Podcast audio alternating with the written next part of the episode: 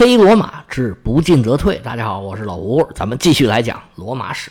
书接上文，罗马跟迦太基的军队在坎尼一场大战之后，汉尼拔占据了卡普亚，把意大利南部作为自己的势力范围。罗马卯足了劲儿加税征兵，把常备军扩大到空前的程度，同时实行废边主义，不跟汉尼拔进行正面冲突，在汉尼拔所到之处。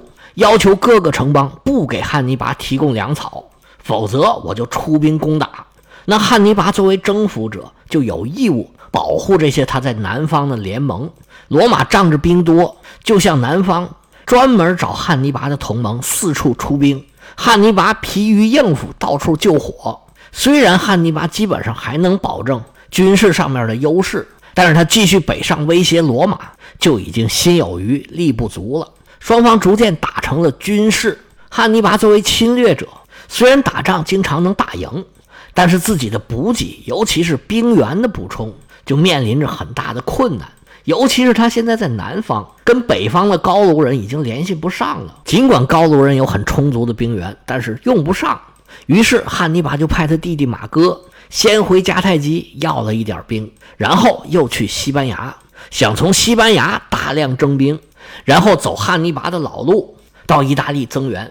但是这一招早被罗马人给看破了。老西比亚兄弟在西班牙跟汉尼拔的两个弟弟纠缠了好几年，并且曾经在伊贝拉大胜哈斯德鲁巴，一直到公元前二百一十一年，也就是坎尼之战的五年之后，哈斯德鲁巴也没有能突破罗马人的防线，这个兵也是没运过去。估计汉尼拔在那边已经等着急了。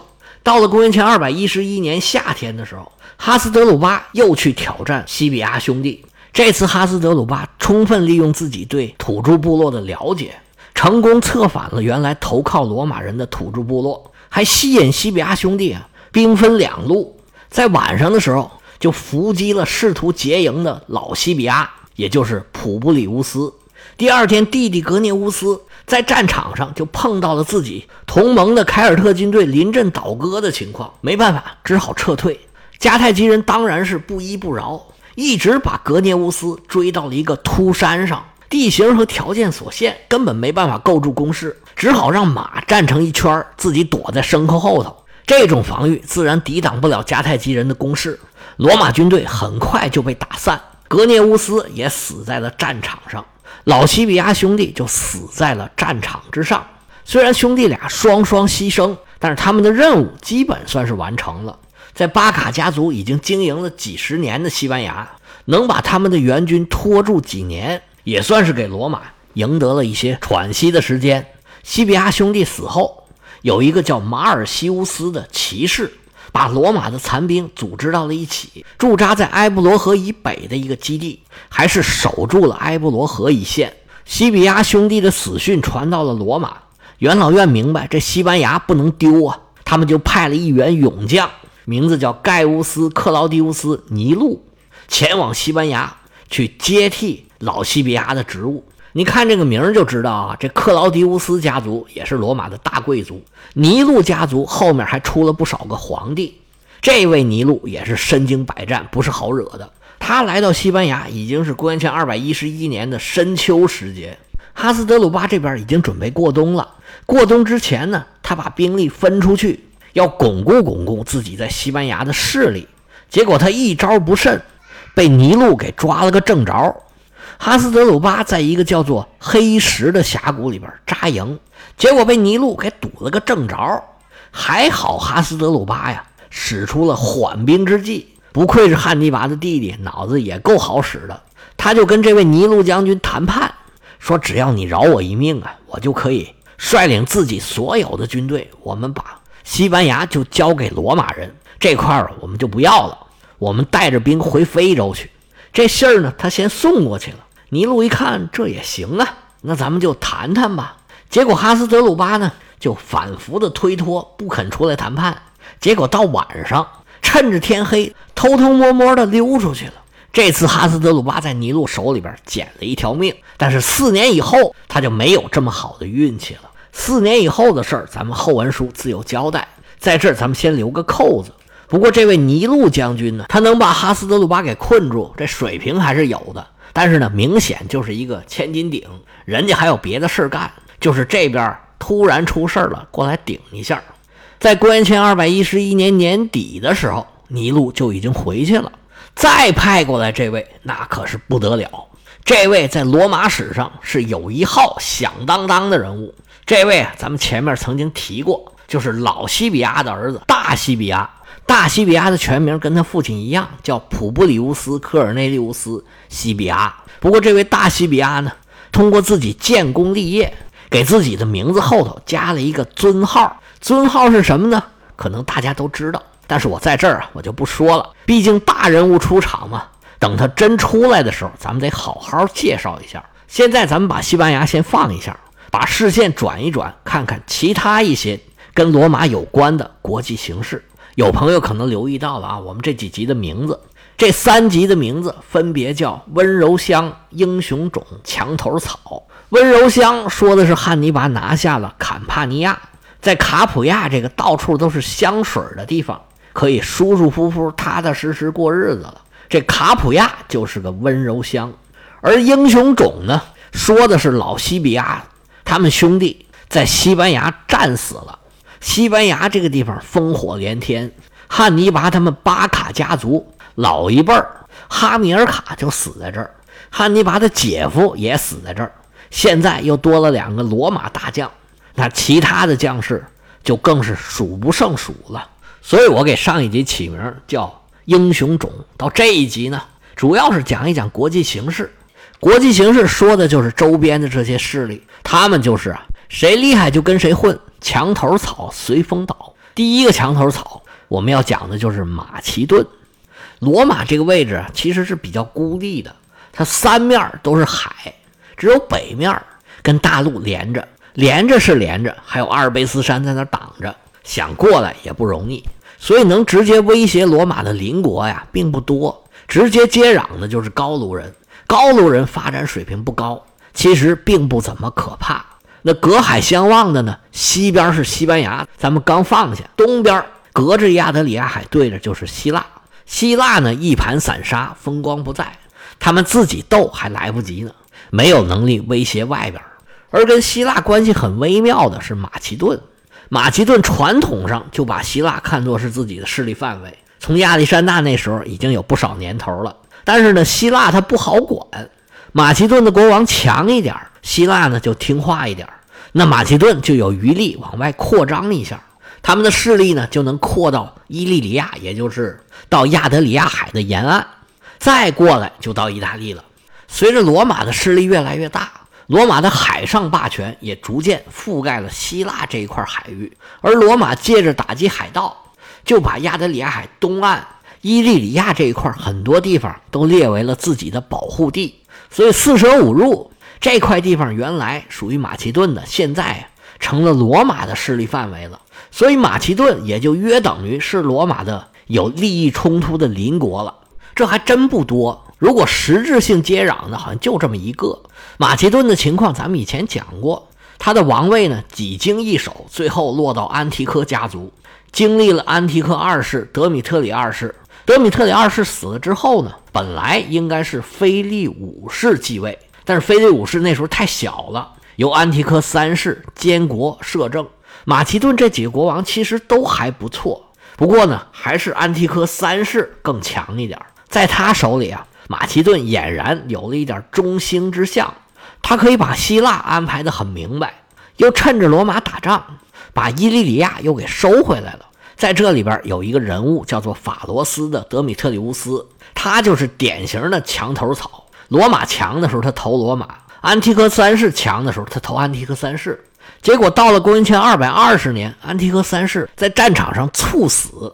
他摄政十年，原来的这个小国王虽然已经成年，但是也只有十九岁。罗马趁机又打回来了，这伊利里亚呀又丢了。刚才咱们提到那个法罗斯的德米特里乌斯，这回他没投降，跑到了马其顿寻求腓力五世的庇护。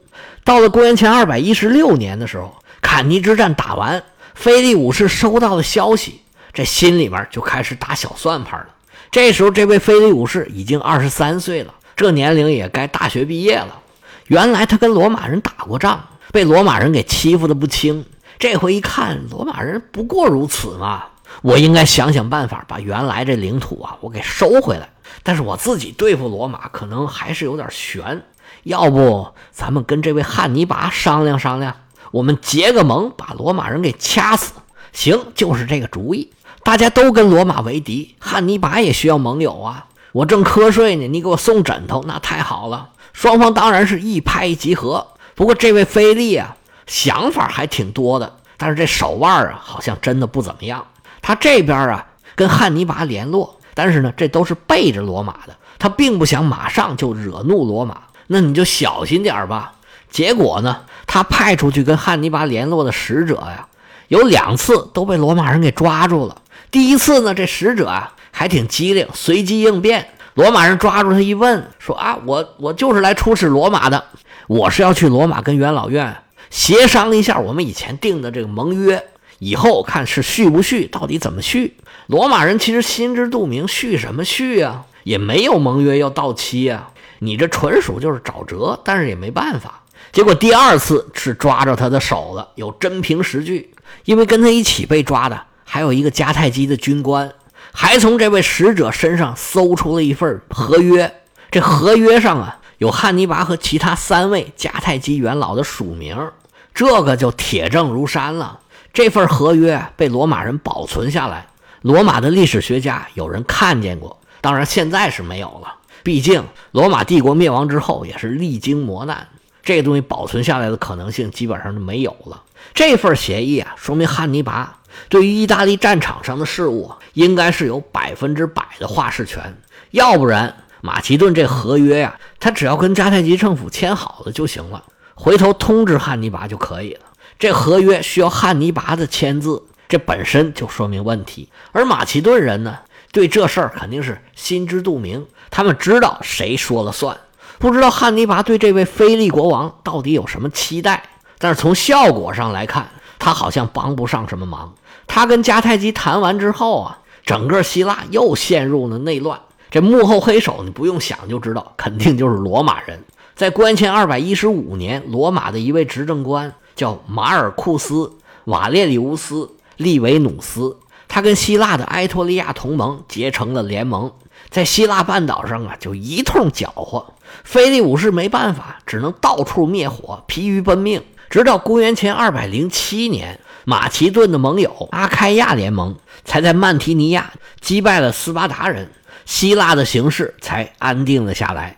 这时候，距离坎尼之战已经将近有十年时间了，所以罗马人把他们拖的也是不轻啊。罗马人当然不满意啊，他们又派军队重返伊利里亚，双方就形成了僵局。两年以后，在伊比鲁斯同盟的调节之下，罗马跟马其顿展开了谈判。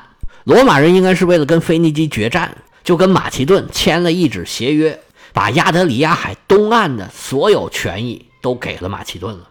这次马其顿跟罗马的这次较量，其实没怎么打仗，也没有一个什么会战，双方是最后和平谈判签了一个条约。这个条件对罗马肯定是不利的。那签完这合约，菲利自然是很高兴。这次马其顿跟罗马的争夺。在史上被称为第一次马其顿战争，其实就没怎么打。那有一次就有第二次，所以菲利还是短视。第一次马其顿战争你拿到的东西，等罗马人回过神来，他全都给你打回来。罗马人在这个第一次马其顿战争可以说是比较成功的，没有怎么损耗实力的情况下，就把菲利武士给忽悠过去了。马其顿跟迦太基的联盟没有起到实质性的作用，被罗马人的一顿太极给化解了。看来这年轻人还是嫩呢。马其顿在这场戏里面呢就没有什么存在感。他们下次再出现，要在打完第二次布匿战争之后。他这根墙头草啊，虽然顺着风倒过来了，但是真的就跟草一样，没有什么用。但是另外一根草就有着跟他们完全不一样的表现。这根墙头草啊，就叫做叙拉古。叙拉古在西西里岛的东南，它的领地呢是一个长条状的。这个城邦啊，作为南意大利大希腊城邦里面最强的一个，曾经一度拥有整个地中海最强的海军。但是后来呢，随着罗马的壮大，叙拉古就成了迦太基和罗马中间的一个缓冲地带，两边都是大哥，两边都惹不起。他曾经一度小心翼翼的保持跟两边的关系，结果最后罗马还是跟迦太基打起来了。当时叙拉古的建主名叫西罗，也有翻成西伦的，也有翻成西耶罗的。他就很坚定地站在罗马这一边，这一站就站了几十年。他原来曾经是皮洛士的手下，皮洛士走了没多久，西罗就成了叙拉古的建主。这一干就干了五十多年。到了公元前二百一十六年坎尼之战的时候，老头已经快八十了，这时候身体呀已然是不行了。当时在叙拉古说话算的是老头的儿子，名字叫格伦。坎尼之战刚打完，格伦就有心。要投奔汉尼拔，当时也不是什么事儿，就给耽误住了。而且呢，毕竟老头还没死，叙拉古跟罗马的关系就还维持着。而格伦呢，也没活多久，就跟着他父亲一起走了。新上来的建主是西罗的孙子，名叫西罗尼姆斯。小孩当时只有十五岁，他是看着汉尼拔一步一步走过来的。耳朵里头灌满了都是汉尼拔的英雄故事、传奇人生。罗马人在汉尼拔面前只能节节败退。这小孩肯定是倾向于汉尼拔的。他主动派了一个使团去找汉尼拔，带着合约去的。汉尼拔一看太好了，写了一封回信，还派了两个人跟着使者一起回到叙拉古。这俩人呢，本来就是叙拉古人，是一对兄弟。哥哥名叫希波克拉底。弟弟名叫埃皮库戴斯，这名字不重要啊，就是回头我要讲到他们的时候，总要叫一个名吧。他们俩虽然是叙拉古人，但是呢，跟着汉尼拔已经很长时间了，从西班牙就一直跟着，一直到坎尼之战，他们都在军队里头。这两位希腊人呢，都是作为智囊，在汉尼拔身边啊出谋划策的，这脑子都是很灵的。汉尼拔派他们俩去叙拉古，也没别的意思。就是要把叙拉古拉到自己这边来，眼见着一个重要的盟友要叛变，罗马人不可能完全不知道。他们派遣使者去叙拉古，去问问到底什么情况。这个使者呢，名叫阿比乌斯·克劳迪乌斯。我们前文书曾经提过他，他是在卡留苏门跟大西比亚一起的败军之将。是当时的四个军团长官之一，他一上来就代表罗马质问叙拉古这个年轻的建主，说：“你们是不是跟汉尼拔谈判了？你们是要背叛罗马吗？我们罗马跟你们叙拉古可是有协议的，你就不想想背叛罗马有什么后果吗？”希罗尼摩斯看了一眼罗马这使者，说：“你们在坎尼这仗打的到底怎么样啊？你说的那个结果，它是什么结果呀？”克劳迪乌斯一听这话，完了，我这都已经来晚了。人家这是把手续都办了，已经铁了心是要离开罗马，跟着汉尼拔跑了。那我还在这瞎耽误什么功夫啊？于是转身出门，骂骂咧咧的就走了。克劳迪乌斯并没有回罗马，他在西西里继续带着坎尼兵团执行新的任务。但是消息他是已经送回去了。元老院一听，勃然大怒啊！嘟，这还了得！你小小的叙拉古是胆大包天呐！我打不过汉尼拔，我还打不过你吗？正好我拿着你出出气。于是啊，元老院就派刚刚当选的执政官，名字叫做马塞卢斯，记住这个名字，这是罗马的一员猛将，派他前往西西里跟阿比乌斯·克劳迪乌斯会合。这个目的就非常的明确，就是要惩罚叛徒，在战争期间一定要对盟友。和敌人做出明确的区分，对于叛变的那绝对要严厉惩罚，否则你的盟友跳来跳去没有任何代价，你这个仗还怎么打呀？马塞卢斯来到西西里，做好准备，要知道叙拉古的命运如何，我们下回接着说。